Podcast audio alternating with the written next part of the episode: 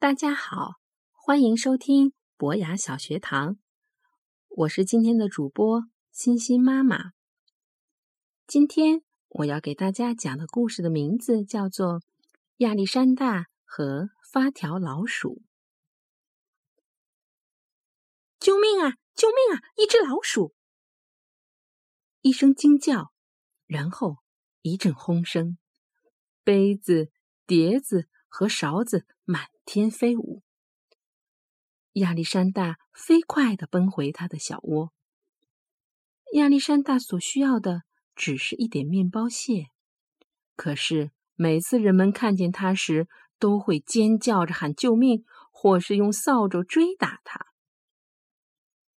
一天，屋子里没人的时候，亚历山大听到从安妮的房间里传来一阵吱吱声。他偷偷偷偷的溜进去。哎，他看到了什么？另一只老鼠，但不是一只像他那样的老鼠。在该长腿的地方，它长了两只小轮子，背上还有一把钥匙。你，你是谁？亚历山大问。我是发条老鼠维利。安妮最心爱的玩具，他们给我上发条，让我打着圈圈跑。他们拥抱我，晚上我睡在一只柔软的白枕头上，旁边还躺着布娃娃和泰迪熊呢。每个人都爱我，他们可不爱我。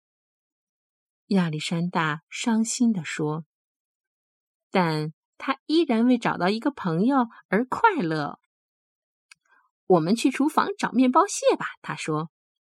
我我不能，威利说。他们给我上发条时，我才能走。但我不介意，每个人都爱我。亚历山大也爱维利。任何时候，只要可以，他就会去看望他，告诉他关于扫帚。飞转的茶碟和老鼠夹子那些冒险的事儿，维利则讲述企鹅、羊毛熊，更多的还是安妮。两个好朋友共度了许多美好的时光。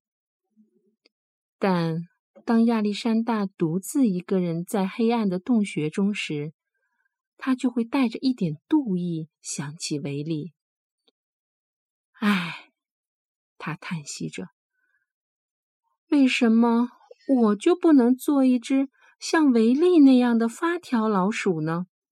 那样人们也会拥抱我、爱我呀。”有一天，维利讲了一个奇怪的故事。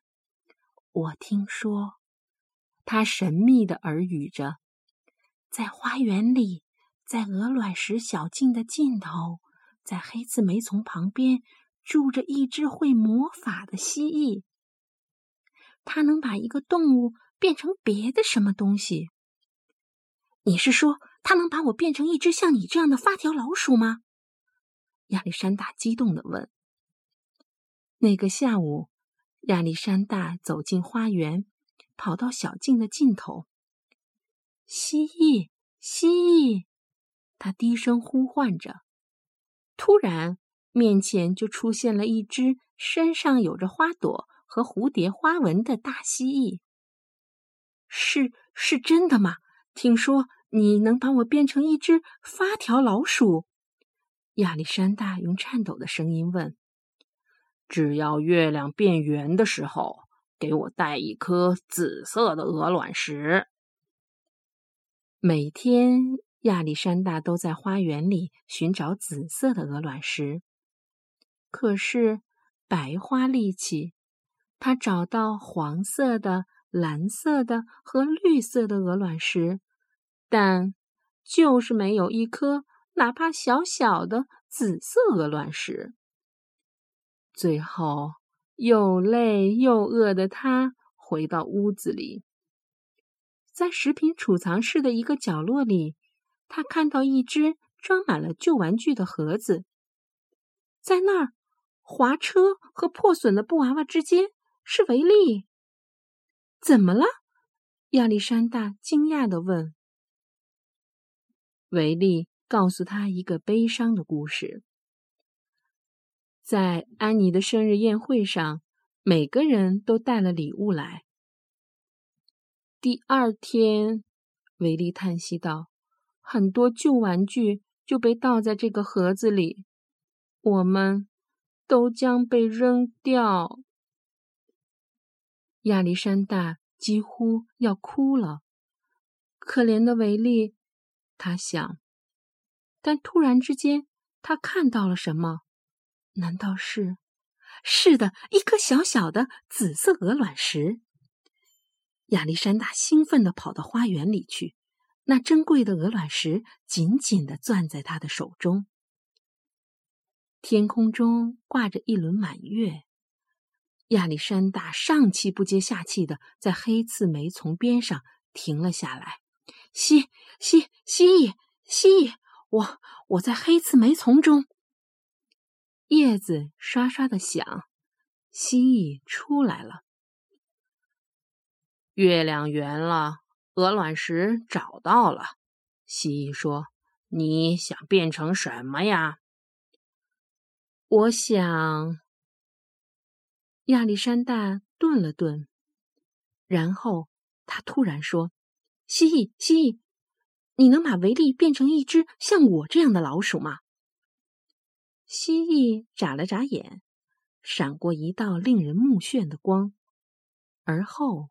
万物寂静，紫色的鹅卵石也不见了。亚历山大飞快地跑回屋子，那只盒子还在，但已经空了。看来太晚了，亚历山大想，拖着一颗沉重的心，他向自己的洞穴一步一步走去。有什么东西在吱吱叫着？